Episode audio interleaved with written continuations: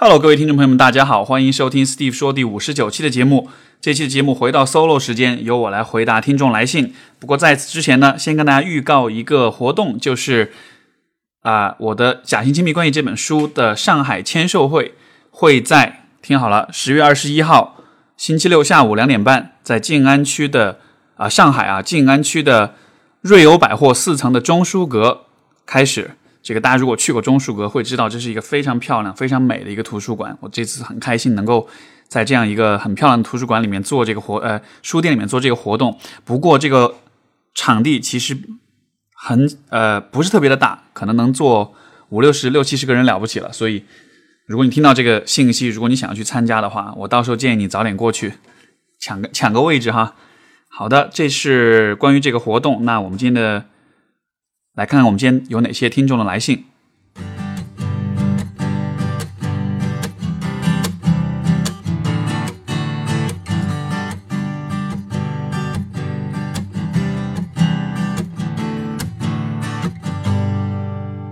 今天的第一封信是这样的：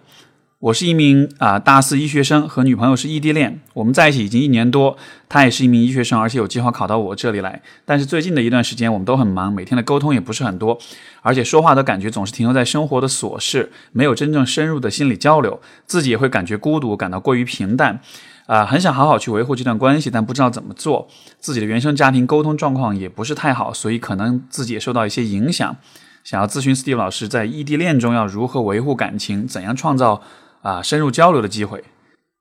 署名是发自我的小米手机啊，这位朋友名字很长啊，发自我的小米手机。那么呃，发自同学这个问题，我觉得有这样的呃两个不同的角度来理解。第一个就是我觉得两个人能在亲密关系里啊、有多么深的这种交流，这可能是一个取决于你们年龄、阅历以及生命阶段啊、这样一些因素的。就坦诚的讲，我觉得在学生时代停留在学校的环境里的话，其实大家思考跟面对的问题相对来说是比较单纯的。所以在这样的情况下，我觉得大家的想法、大家的思考可能不会那么的多，不会那么的深入。所以说，这也是我觉得为什么我们可能当我们回想起学生时代的恋情的时候，都会觉得那个时候是一种特别单纯美好的感情，就是两个人在一起就没心没肺的这样的呃呃相处，然后好像到了长大之后、工作之后，好像这个感情就会变得越来越复杂。其实这并不是说这呃呃长大之后的感情就会真的变得复杂，而只是说，我觉得人在不同的阶段，你你的思考的深度跟广度是不一样的。所以说，呃，学生时代的恋情，我觉得它会有一个必然的一个特点，就是两个人之间不会有什么特别深入的这种交流，因为毕竟大家每天关注的东西就是这么的简单，对吧？当然，我不是说，呃。你就是学生时代谈恋爱就一定是这样子，但因为比如说，如果两个人都是喜欢学习思考，能够最啊、能够有一些特别关注的一些话题，比如说，如果两个人都喜欢听我的节目，对吧？那每一次节目发布之后，我所谈到的一些问题，你们两个可以去讨论。其实这就是一些啊、我觉得比较深入或者比较有趣的一些话题了。然后我觉得要怎么去创造就是这种深入交流的机会，呃，其实肤浅的浅层的对话和深入的对话有一个很重要的区别，就是比较肤浅的对话呢，一般来讲是在交换信息，就是对话的内容都是啊啊啊，就是在事实层面，就是这个 factual，就是 factual information，就是事实层面的信息。交换的比较多一些，对吧？比如说今呃什么电影什么时候上映，比如说呃呃什么电视剧什么时候播到第几集，类似这样的信息。这种信息它其实和就它非常的不和人没有很大的关联，它都是一些客观发生的一些事情。所以当在聊这些事情的时候，我们会觉得好像是有说一些话，但是好像没有引入个人的看法、观点在里面，所以说会觉得这个对话比较浅。那我觉得，如果想要让对话变得更深入一些，可能两个人需要去把你们的对话更多的，就是把表达的重点更多放到什么呢？就是你的看法、你的啊、态度、你的感受的表达上面，因为。当你在表达你的看法，比如说我们假设你们俩异地，对吧？你们今天同时都看了呃一部电影，然后如果你们聊的是这部电影的剧情，你们聊的是比如说这个是哪个演员是怎么样子的，这样子的话，其实你们聊的话题和你们这两个人是没有必然关系的。但是如果你能够去聊你对这个电影的一些看法，你对某个演员的某一个桥段的，或者是呃的这种表演或者某个镜头的处理，就是说能够谈一些这样的，是由你自己的啊看法跟观点组成的东西的话，那其实我会觉得这是一种相对来说更有深度一点的这种表达，它能让你们两个对话的这个对话变得更啊，就是和你们这两个人会有更多的关系。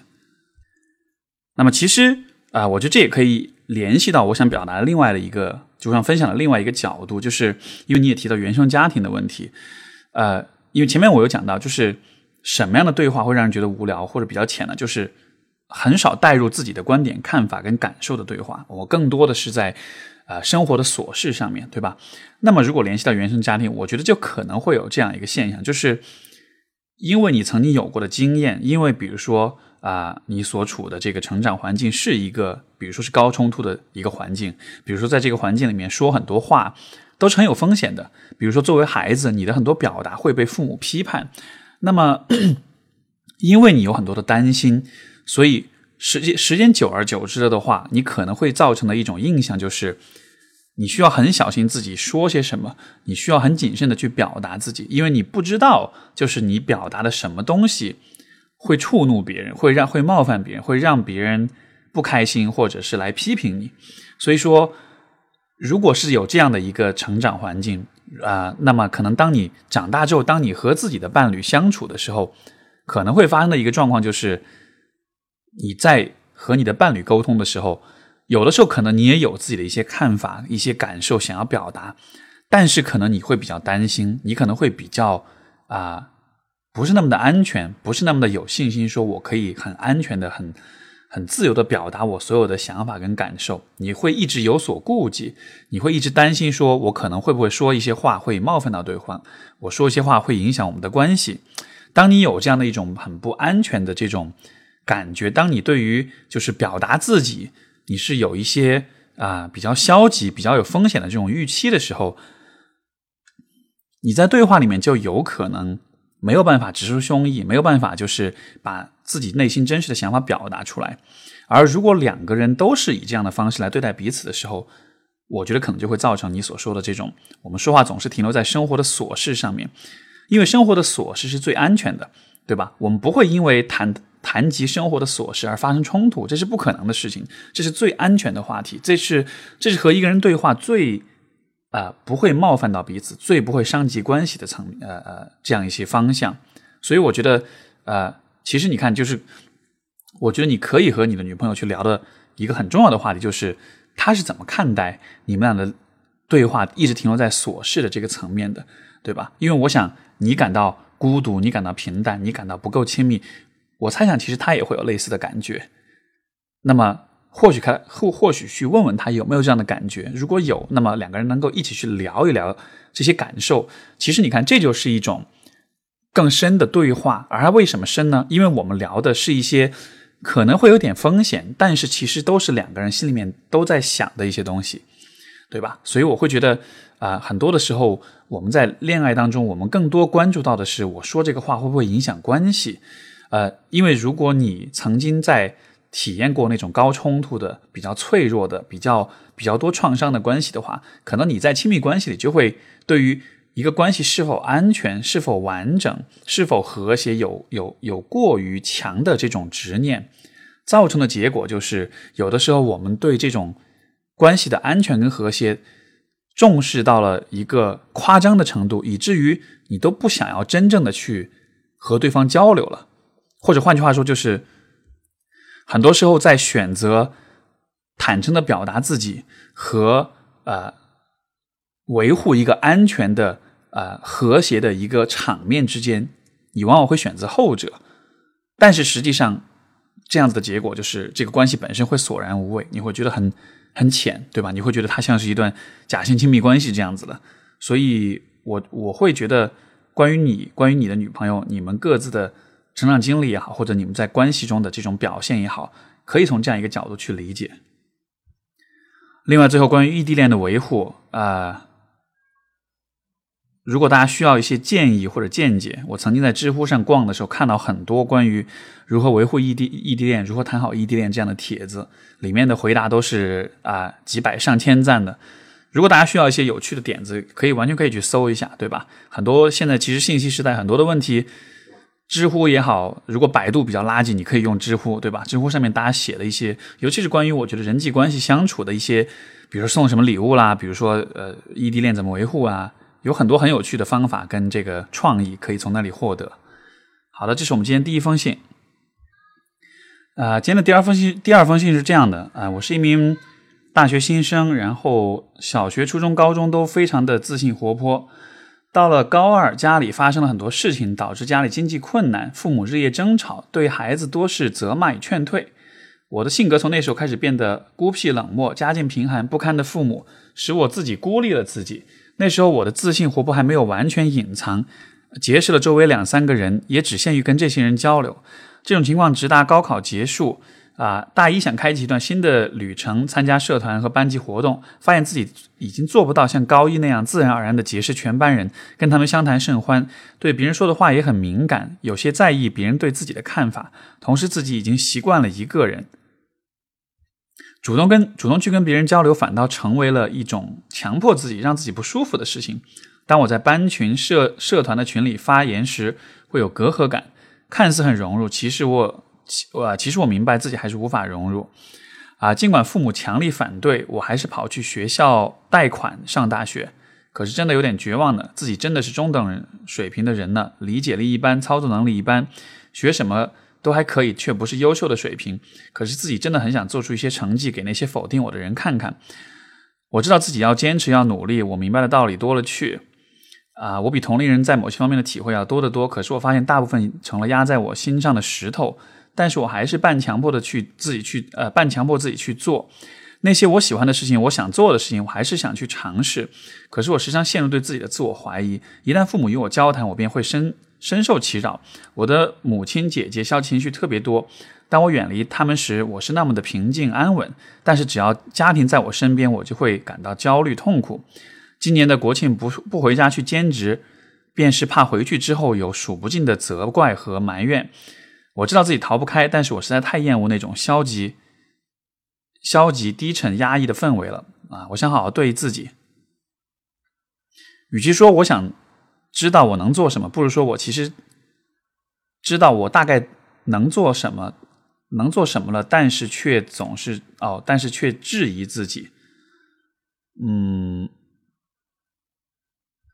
，Steve，请你给我一个肯定的回答，非常感谢。这封信的署名是发自网易邮箱大师。现在大家发邮件都不署名哈，所以我吐槽一下。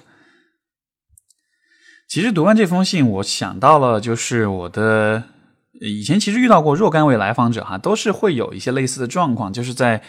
呃，可能比如小学或者初中比较早的时候，他的性格是一个样子，然后可能在中学或者是高中或者是大学经历了一些事情之后，然后好像性格就会有一个比较大的变化，呃。像比如说，有些朋友可能是经历过这种被校园霸凌的状况，有些人可能是经历过这种呃家庭暴力，或者说是来自别人的这种侵害、伤害这样子的。然后呃，尤其是在可能青少年的这个阶段，所以这好像是一个呃，其实我的理解是呃，因为刚好这个阶段是一个我们的人格、我们的性格在逐渐的成型、逐渐的走向成人的这样一个阶段。所以说呢，呃。我觉得，相比于在生活的其他的阶段，好像青少年的时期，我们其实比较容，我们其实很需要，就是从外界获取呃各种各样的内容跟素材，来帮助我们形成自己的人格、自己的思想、自己的想法。所以说，呃，在因为有这样一个发展的这种特性，所以好像我感觉是在就中学时代，我们经历的很多事情是特别容易留下一些比较长期的一些影响。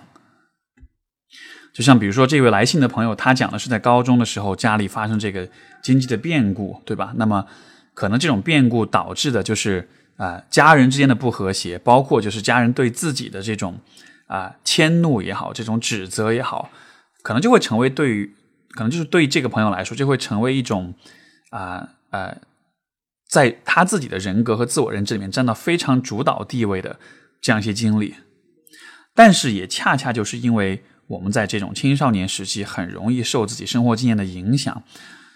所以说，我觉得在成年之后，我们才需要有这样一种意识，就是说，其实一个人的个性也好、人格也好、自我价值也好、自我认知也好，它都不应该是由啊某一个阶段的经历和这种认知来主导的。因为我会发现，可能呃有很多类似经历的朋友，当他在比如说年轻的时候，在青少年是经历了某一些事情之后啊。这些经历会成为他人格当中，成为他自我认知当中非常核心的、非常主导的一个部分。就是说，我站在旁人的角度，其实我会觉得，就比如说我们呃，这个这位来信的这位朋友哈，呃，其实可能他的人际交往能力，他的这种与人建立关系的这种能力，从能力来说。这些能力它的存在是是是固定的，是恒定的，它不会因为家庭关系的变故而就改变，对吧？但是从他自己的角度来说，就是他对自己的认识，他对自己的评价会因为这个家庭变故而产生变化。那么我站在旁人的角度，我看到的一个客观的现实就是，你的社交能力并没有变变化，你给别人留下的印象也并没有特别大的变化。呃，在旁人看来，因为我们是如何。啊，了解自己呢？我们是通过推测别人对我们的印象来了解自己的，对吧？但是问题就在于，实际上你了解的自己未必真的是别人心里面想的那个自己，因为我是在推测别人是怎么看我的。所以，虽然我的关注点是在别人的观点上面，但是实际上这这一切都是我自己推测出来的。所以说，一个人对自己的认识，我觉得更多的还是来自于我自己是怎么看我自己的。如果我觉得我是一个来自家庭贫寒的一个小孩然后我会我就会推测说，别人应该都会不喜欢这样的人，我就会在别人的言行当中去寻找证据来证明说，啊，你看他们都知道我家庭贫寒，所以说他们都不喜欢我，对吧？但是问题在于，到底是因为别人真的不喜欢我这个家庭贫寒的小孩呢，还是因为我自己带了一个预设，然后我去找到一些啊证据来证明我的这个预设？这是我觉得啊。就是这位朋友特别需要关注的一个问题，因为我能理解这个家庭的变故给你带来的这种冲击跟影响，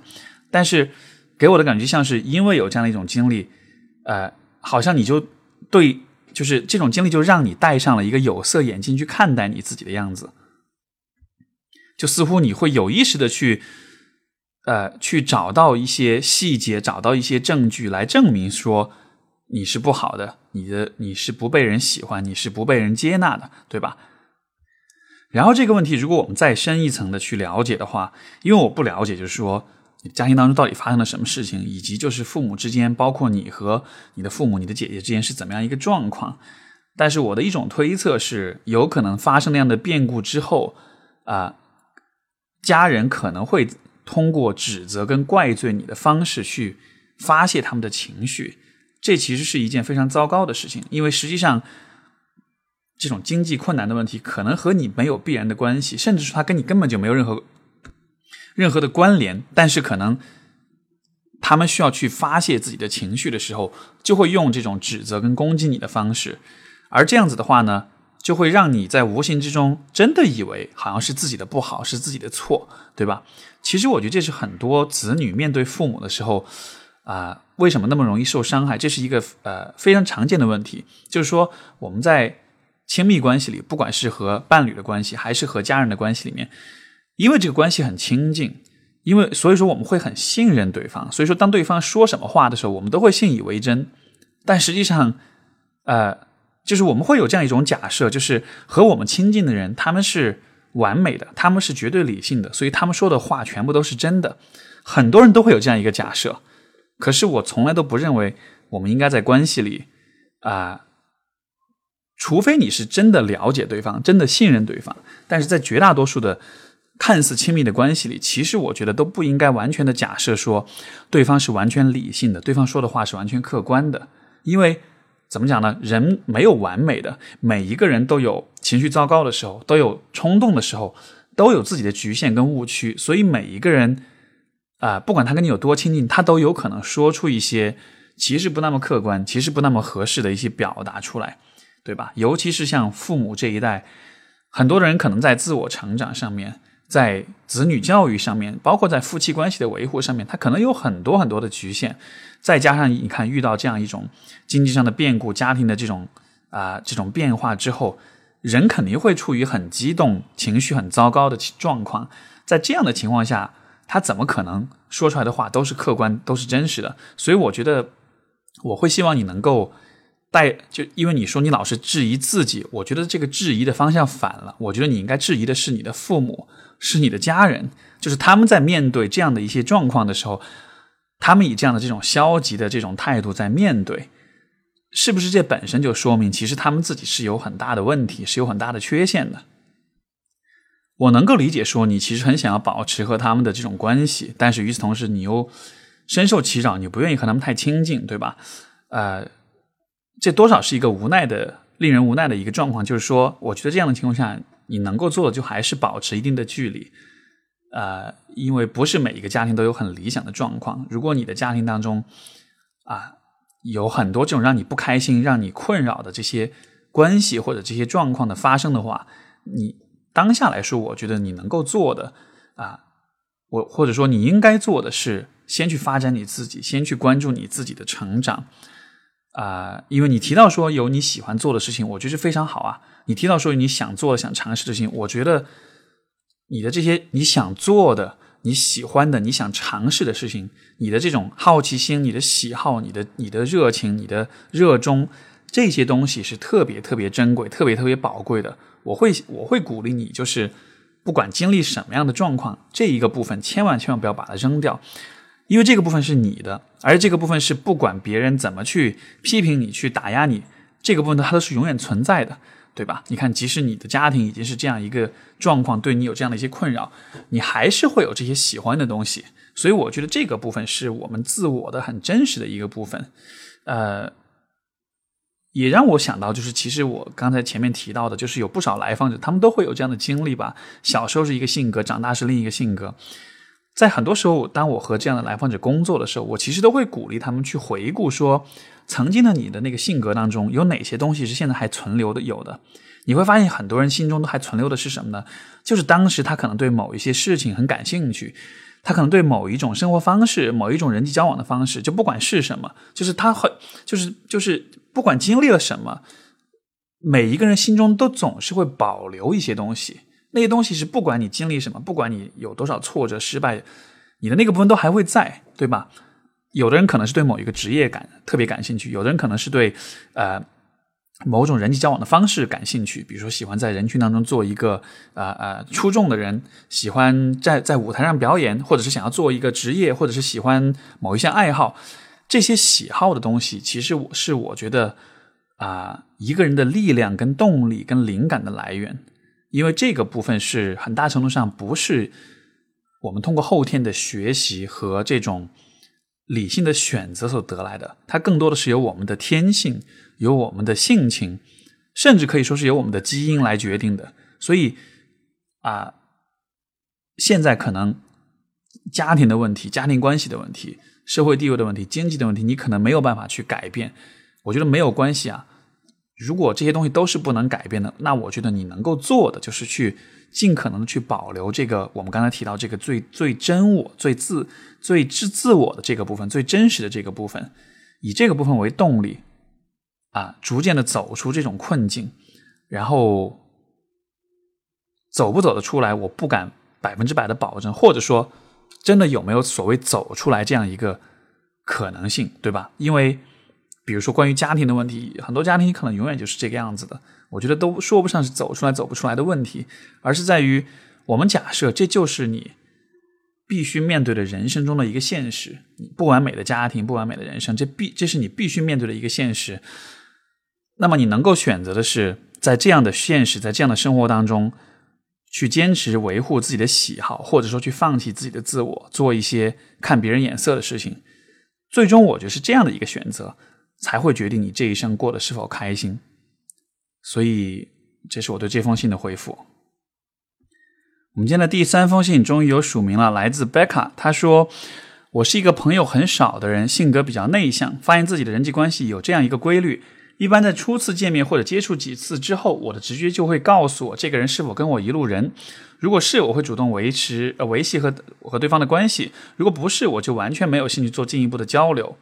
这样的结果就是人际人际圈子很小，和大部分人啊接触都会觉得无聊，甚至总是关注到他们的缺点，导致越来越喜欢自己一个人待着。然而生活中接触最频繁的人还是那些大部分人。这种交往模式让我并不能在大多数时候保持轻松自在的状态。这种模式需在需要集体生活的时候很麻烦，比如和室友、同学这种没选择但又必须要在一起度过很长时间的人。其实，在上一年的集体生活，就是在上大学的时候，呃，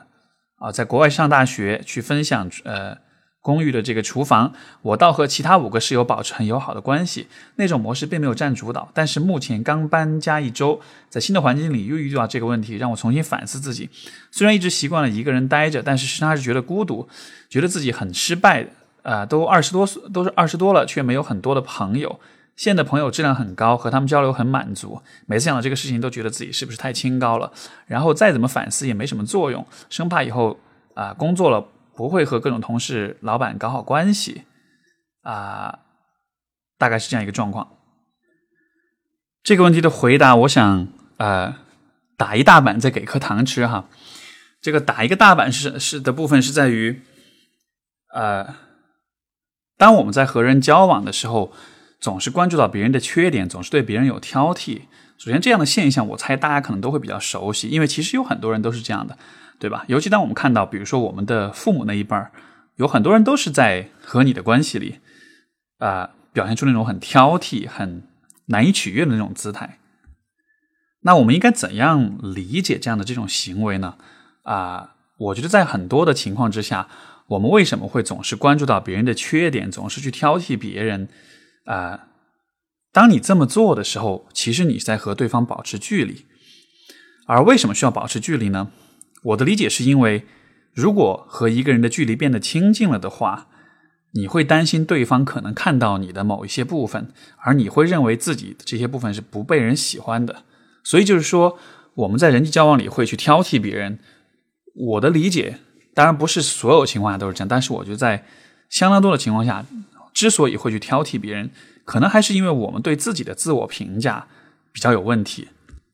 我们在有的时候不是那么的认可。自己不是那么的对自己的，就是不是那么的啊接纳自己，所以我们会害怕别人看到我们的这个部分。这种害怕会在人际交往里面转化成那种对于别人的挑剔，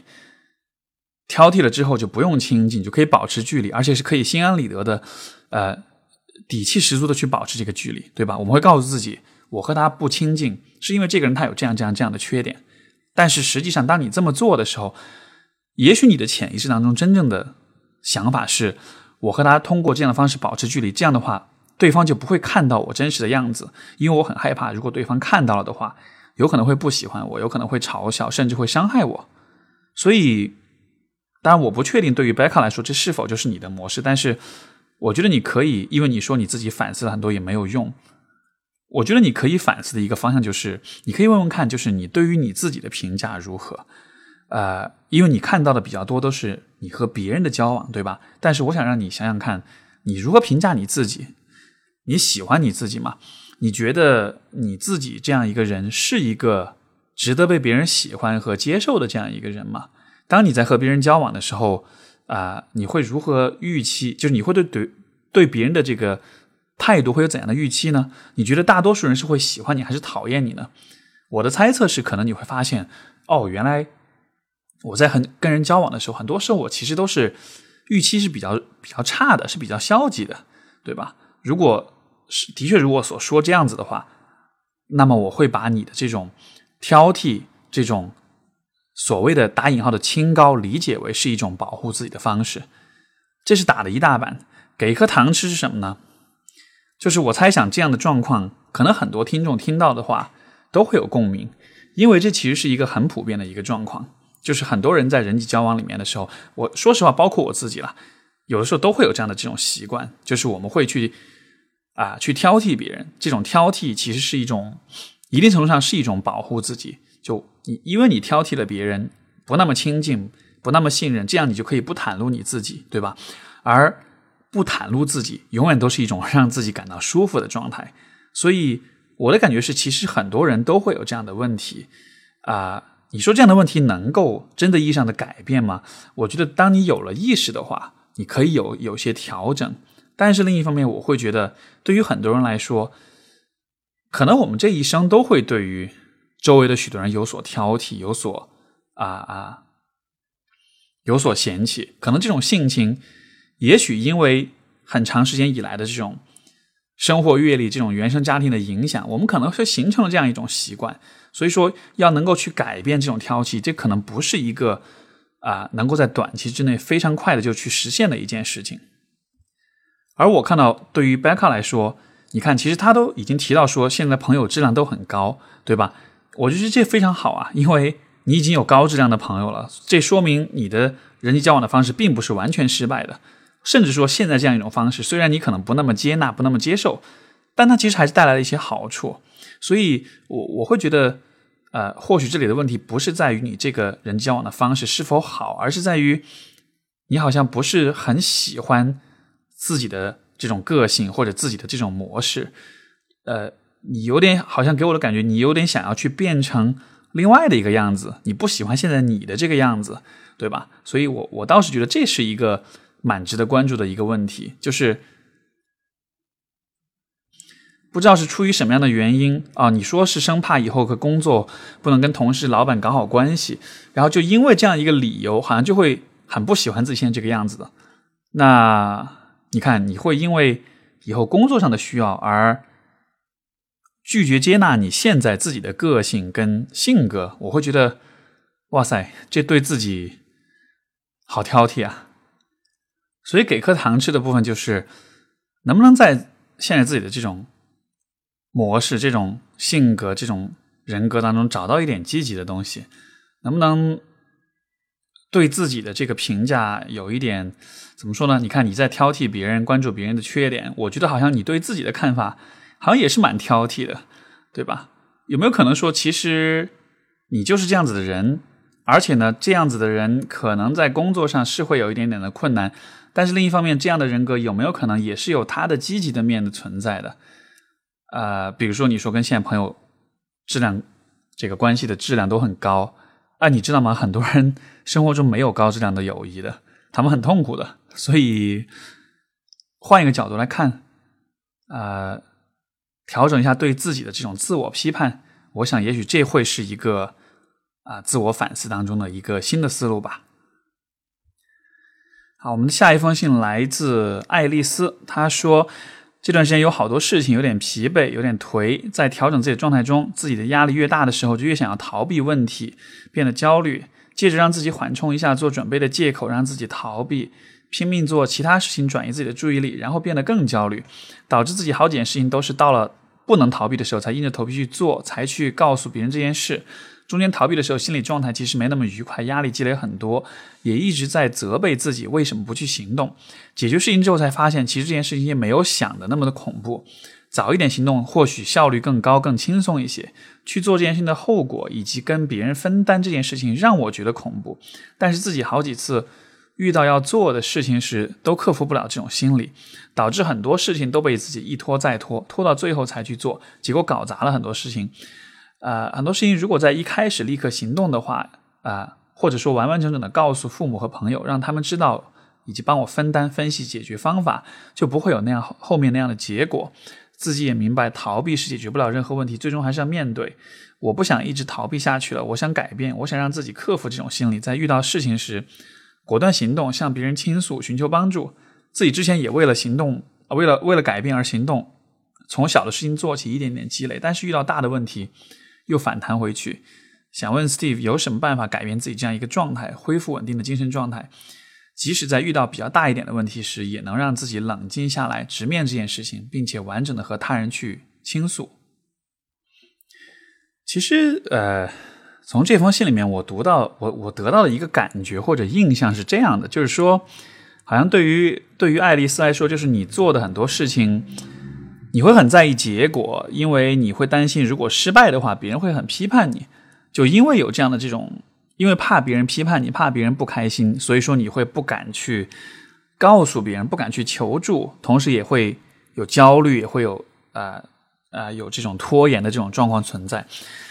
呃，我不是太确定你怎么样能够去不去逃避，因为我觉得整个你的状况里面有一个很重要的前提，你可能忽略了，就是也是我想问你的问题，就是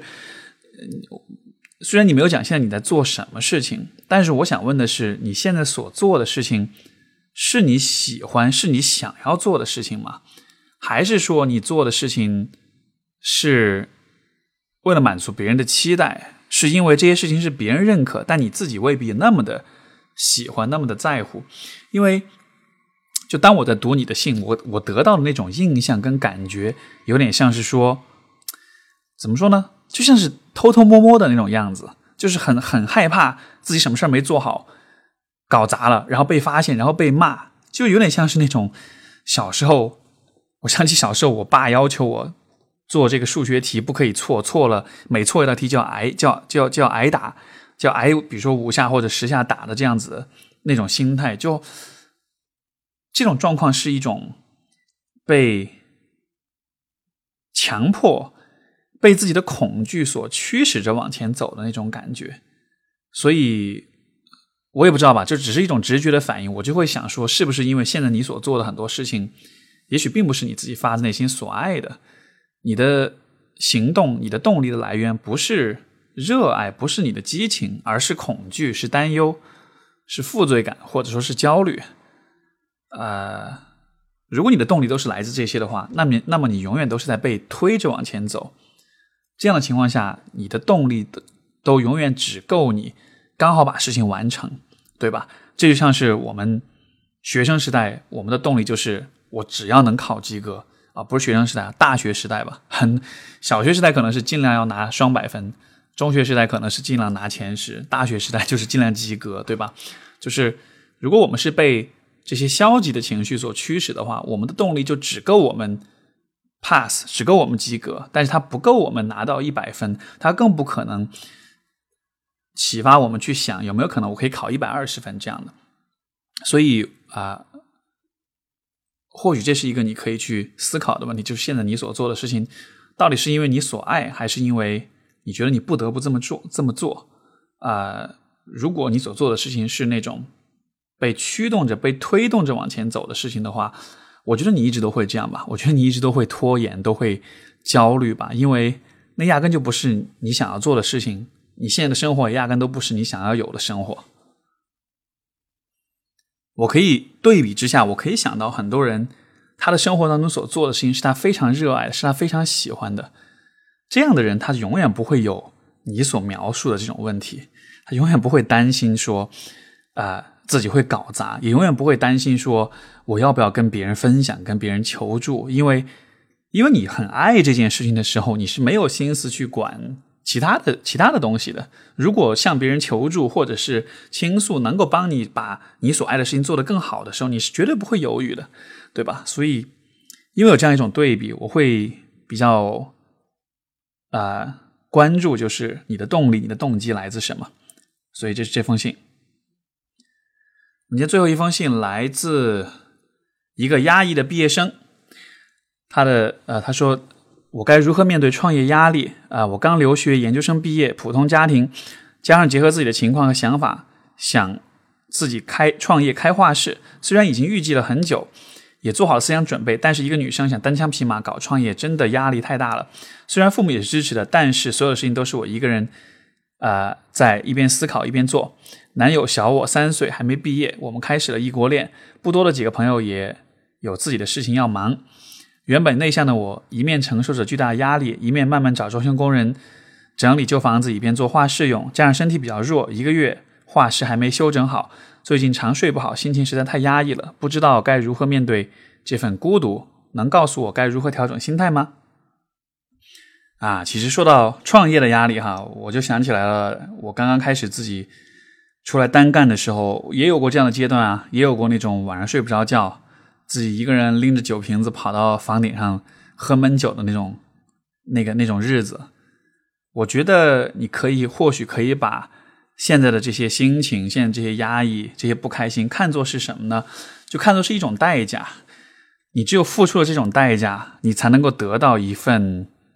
完全由你自己的想法跟思路来实现的这样一份工作或者这样一份事业，因为我觉得这多少就是一个人呃，就是创业，尤其是如果是你一个人单干，一个人自己做自由职业的话，你必须付出的代价就是你很自由，你可以每天睡到自然醒，但与此同时，你也需要承受所有的责任跟代价。我觉得可能就是不同的人在创业当中的体验会不同，但是总体来说，我觉得创业创就是创业者的这种性格当中需要有这样一个成分，就是呃，他们是能够。忍受，甚至一定程度上能够享受孤独的，因为这个过程就会是一个很孤独的过程。你其实，我我多少，我觉得你多少不应该期望任何人能够理解你的这种感受，因为别人真的就是理解不了的，对吧？除非有一个人跟你做差不多的事情，这样子的话，两个人可以一起有所交流。但是在很多情况下，其实你你就是没有办法被任何人所理解的。像比如，我回想起当初我开始自己做。咨询做课程就是我自己的这这一番事业的时候，那个时候父母也很着急啊，觉得说，哎呀，要不要要不要帮帮你？他没法帮我，这个行业本身也很小众，完了他们在这个方面也就真的什么都做不了。所以那时候我我也觉得啊，没有人可以理解我，有的时候也会有点责，就是责怪他们，觉得你们都不理解我这样的。可是后来又想想，理解了又怎样呢？因为要做的事情还是得做，理解的话，就他们不可能理解你。另外一方面，他们也许是有意愿来理解你，但是他们真的不可能理解你。然后另外一个方面就是说，现在当下这个阶段可能会焦虑，可能会压抑，心情可能会痛苦。但是我想，对于你来说，是否有可能把这些心情、把这些焦虑跟压抑变成是一种啊创造力和灵感和动力的一种来源？因为我觉得，如果你的事情做的一帆风顺的时候，其实你就不会那么努力的去想办法做好很多事情了。我不知道为什么，我突然想起一个这个我们的一个呃中国的一个说法，就是“穷不过三代，富不过三代”。就为什么会有这样一个状况？就是因为如果一个人出身很贫寒，他持续的生活在这种痛苦、跟贫穷、跟压抑之下的话，这种。状态是会激发他的创造力，激发他的想象力，去做很多就是可能大胆的，或者是这种啊超前的这种尝试。而这样的一种过程，往往也是一个人走向伟大、走向成功的一个很重要的一个环境。而如果你出出生于一个呃呃呃很很安稳、很很很很富有的一个环境的话，你可能没有那么的痛苦，你可能没有那么的大的压力，从而你也不会。那么的费尽心思的去想、去想办法、去解决各种问题，去创造各种各样的新的方式跟模式。所以，我觉得你能够做的，可能不是就是说现在你所经历的这一切东西。我觉得这是不可避免的，甚至我觉得这是非常有必要的。我觉得你能够做，就是换一个角度去看待当下的这些经历吧。我的猜想是。明年的这个时候，你再回头来看这个阶段，你其实会很很感激，因为明年的这个时候，你所取得的所有的成就，都是因为现在的你经历了现在所有这一切，然后你在未来的某一个时候，你会找到一些出路，找到一些创新的方法和一些灵感，然后在未来你才能够你自己所单干单枪匹马搞的这个事业，才真的能够得到发展，得到成功。所以享受当下吧，啊，这就是我们今天的节目。感谢各位听众朋友的来信。如果你还有更多的疑问，希望听到我的回复跟解析的话，也欢迎写信到啊听众这个信箱是啊 asksteve@ 幺二六点 com，就是 a s k s t e v e at 幺二六点 com。好的，我们节目就先到这里啦啊，下期节目再见，拜拜。